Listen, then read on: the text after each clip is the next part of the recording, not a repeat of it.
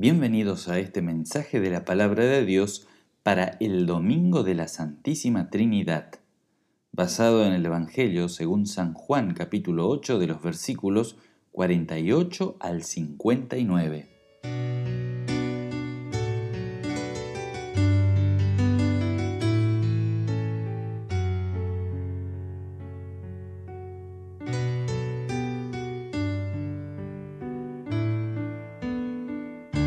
¿Cómo se sentirían ustedes si su propia familia les cuestionara o bien les diera la espalda? ¿Cómo se sentirían si sus propios hijos los rechazarían y negaran que ustedes fueran sus padres? Dios creó con mucho amor a su pueblo.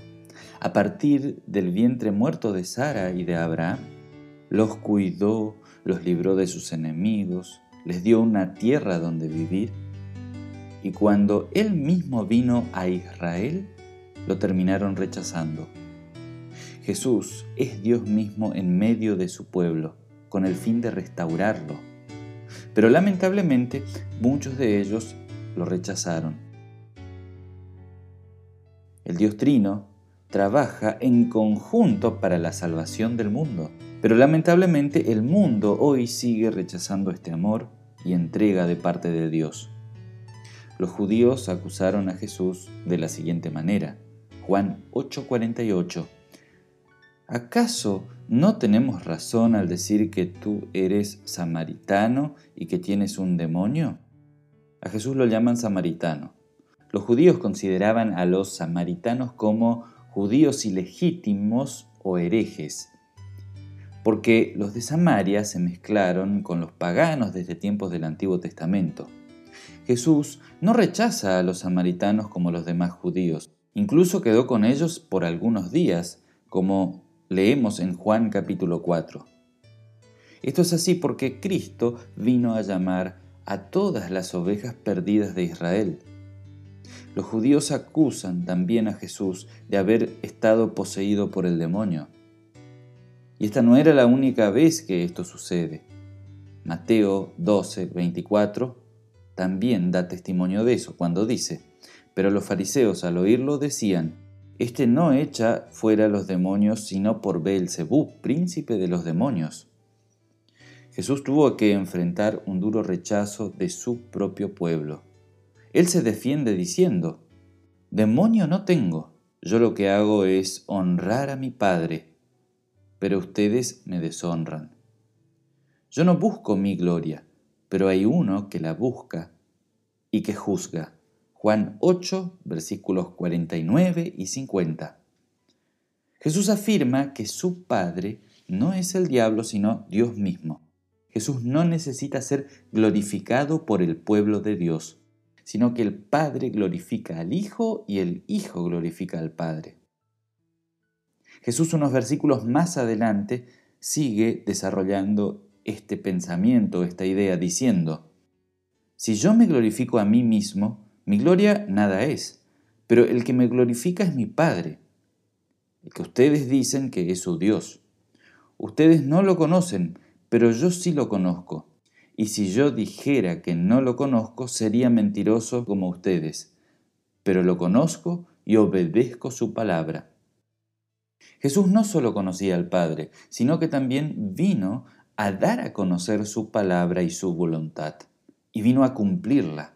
Esto es así porque el Padre y Jesús son uno solo, son el mismo Dios. Además, el Señor hace una promesa consoladora. Juan 8:51. De cierto, de cierto les digo que el que guarda mi palabra nunca verá la muerte. Jesús con plena autoridad divina Jesús habla con plena autoridad divina en este pasaje. ¿Quién tiene poder para dar vida sino Dios? Esto obviamente causó escándalo en los judíos que lo estaban oyendo. ¿Qué significan estas palabras del Señor? Significa que guardar, confiar, atesorar su santo evangelio de salvación conducen a la vida eterna. Jesús se refiere a sí mismo Recordemos que Juan al inicio del Evangelio habla de Jesús como la palabra de Dios hecha carne. Por tanto, El Señor mismo, su vida, su obra, sus palabras, son el Evangelio. Es aquello que el cristiano atesora y guarda como lo más precioso en su corazón. Aquellos que creen y confían en Cristo no verán la muerte. El Señor no habla de la muerte temporal, sino de la condenación eterna. Los discípulos que creían en el Señor se aferraban a sus palabras, palabras de vida que salían de su boca, por eso afirman, Señor, ¿a quién iremos? Tú tienes palabras de vida eterna. Juan 6, 68. La fe verdadera no hace más que aferrarse a las promesas de Dios. Nadie se salva por ser bueno, nadie es condenado por ser malo. Las personas son salvas por la fe en Cristo y todos los que se condenan lo hacen por rechazarlo, por no creer en su santo evangelio. Juan 8, 52, 53 dice lo siguiente. Entonces los judíos dijeron, ahora estamos seguros de que tienes un demonio. Abraham murió, y lo mismo que los profetas, y tú dices, que el que guarda mi palabra nunca verá la muerte? ¿Acaso eres tú mayor que nuestro padre Abraham, el cual murió? Y también los profetas murieron. ¿Quién te crees tú? Lógicamente, los judíos se escandalizaron por las palabras dichas por el Señor. ¿Acaso te consideras mayor que Abraham, Moisés o los profetas? Jesús responde a los judíos afirmando que no está glorificando a sí mismo, sino que el Padre lo glorifica. Y luego continúa diciendo, Abraham, el padre de ustedes, se alegró al saber que vería mi día, y lo vio y se alegró. Los judíos le dijeron, ni siquiera tiene 50 años, ¿y has visto a Abraham? San Juan capítulo 8 versículos 56-57. Jesús afirma que Abraham, siendo padre de la fe, confió en la promesa de Dios y se alegró al ver el cumplimiento de la palabra. La promesa era que a través de él serían bendecidas todas las familias de la tierra, y este cumplimiento fue posible por medio de Cristo, como expresa el apóstol Pablo en Gálatas capítulo 3 versículos del 6 al 9. Así Abraham creyó a Dios, y le fue contado por justicia. Sepan, por tanto, que los que son de la fe son hijos de Abraham, y la escritura, al prever que Dios habría de justificar por la fe a los no judíos, dio de antemano la buena nueva a Abraham cuando dijo, en ti serán benditas todas las naciones, de modo que los de la fe son bendecidos con el creyente Abraham. Obviamente que los judíos comprendían cada vez menos estas palabras. ¿Cómo es que viste a Abraham? le preguntan a Jesús. Cada vez más estaban convencidos de que Jesús estaba loco o poseído.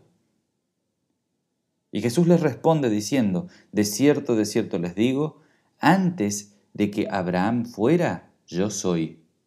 Juan 8:58. Este versículo puede pasar desapercibido si nosotros no tenemos en cuenta las dos últimas palabritas, yo soy. Jesús se presenta aquí o se hace llamar aquí con el nombre que Dios usó para presentarse a Moisés. Éxodo 3:14 dice lo siguiente, Respondió Dios a Moisés, Yo soy el que soy, y añadió, Así dirás a los hijos de Israel, Yo soy, me envió a vosotros. Jesús aquí se presenta como Jehová mismo, como Señor eterno y Dios todopoderoso. Esto enfureció aún más a los judíos, al punto que lo querían apedrear por blasfemar el nombre de Jehová. Entonces tomaron unas piedras para arrojárselas, pero Jesús se escondió y salió del templo. Juan 8:59. Más allá de la reacción violenta de sus oyentes, Jesús enseñaba que Él es el único y verdadero Dios en quien se puede confiar y esperar todo. Tengamos en cuenta que este fue el pecado por el que el Señor fue condenado por el Consejo de Ancianos en su juicio, cuando lo enviaron a Pilato. Mateo capítulo 26 dice lo siguiente. Entonces el sumo sacerdote le dijo, te ordeno que en el nombre del Dios viviente, que nos digas si tú eres el Cristo, el Hijo de Dios. Y Jesús le respondió, tú lo has dicho. El sumo sacerdote se rasgó entonces las vestiduras y dijo, ha blasfemado. ¿Qué necesidad tenemos de más testigos? Ustedes acaban de oír su blasfemia. ¿Qué les parece? Y ellos respondieron, que merece la muerte. A pesar de todo este rechazo de parte del pueblo, Dios volvió a llamarlos nuevamente al arrepentimiento en el día de Pentecostés, cuando se pronunció el primer sermón. Dios a través del apóstol Pedro llamó a la gente al arrepentimiento. Hechos capítulo 2 versículo 38 dice así, Arrepiéntanse y bautícense todos ustedes en el nombre de Jesucristo para que sus pecados les sean perdonados. Entonces reciban el don del Espíritu Santo. Y en aquel día muchos creyeron y fueron añadidos a la iglesia, que es el nuevo pueblo de Dios. No somos diferentes a estos judíos que querían matar a Jesús. Arrojamos piedras a nuestro Señor cada vez que amamos más nuestra propia religiosidad, o nuestras propias ideas o nuestra propia vida que a Dios. Dios hoy te confronta y te pregunta, ¿dónde tienes puesta tu confianza? ¿De quién te aferras? ¿Dónde está tu corazón? Puede ser que no prendas una vela a un santo o reces a otro Dios, pero si tu corazón confía más en su propia devoción que en el Señor, está en un camino equivocado. No conviertas los dones que Dios te da en un ídolo.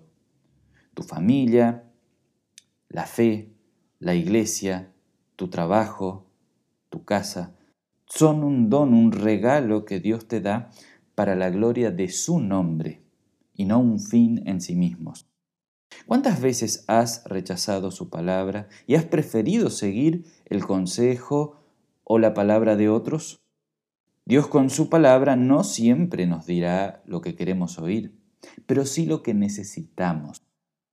Así como Jesús llamó al arrepentimiento a estos judíos, te llama al arrepentimiento para que recapacites en tus acciones y te humilles bajo la poderosa mano de Dios. Dios te dice, soy tu creador, te formé desde la panza de tu madre. Así como formé a mi pueblo Israel, también te di vida, eres mi propiedad. Te doy toda clase de bendiciones. Disfruta de lo que tienes. No te dejaré faltar nada. Dios te dice, te formé del vientre de la iglesia, te hice nacer de nuevo por el agua y el espíritu en el día de tu bautismo. No solo eres mi creación, eres mi hijo y soy tu padre y no te dejaré faltar nada. Dios ama tanto su creación que derramó su vida para salvarla. Así como el Dios Todopoderoso estaba presente corporalmente entre aquellos judíos en la persona de Cristo, Él sigue estando presente entre nosotros, a través de su santa palabra, a través de su cuerpo y sangre. Sí, es el mismo Señor que se hace presente de manera sacramental para darnos el perdón de los pecados, a través de su cuerpo y sangre. Dios sigue dándonos vida por medio de la santa palabra. Cada vez que Dios envía su palabra, no la envía sola. Envía junto con ella el Espíritu Santo, que trae paz a nuestros corazones y alimenta nuestra fe. Viene y habita en nosotros a fin de santificarnos, limpiarnos y guiarnos a una nueva vida. Por su misericordia, Dios nos dio el don de la fe para que nos aferremos en la palabra que no nos dejará morir, sino que nos dará vida eterna. Toda la Trinidad viene a nosotros con el fin de salvarnos y darnos una nueva vida. Dios Padre, Hijo y Espíritu Santo nos aman. Nos ama el Padre Creador de los cielos y la tierra nos hizo y nos sostiene y nos guarda día a día de todo mal y peligro, nos protege de todo mal y nos da todo lo necesario para la vida y aún más, nos da aún más para que también ayudemos a otros. Nos ama el Hijo que dio su vida por nosotros y que sigue viniendo para darnos perdón y paz, para restaurar lo que el pecado ha roto y dañado. Nos ama Dios Espíritu Santo, que constantemente nos renueva y nos sostiene y nos capacita en el servicio a Dios y al prójimo. Nuestra vida es para gloria de Dios. Glorificamos al Padre, al Hijo y al Espíritu Santo en todos los cultos y servicios divinos, por sus obras a favor de nosotros. También debemos glorificar a Dios a través de nuestras vidas, a través de nuestras acciones diarias de amor hacia el prójimo, guardando la palabra en el corazón y viviendo bajo ella en cada detalle y aspecto de nuestras vidas. Vivamos glorificando a Dios con palabras y acciones siempre. Vivamos con alegría y con agradecimiento para la gloria de Dios.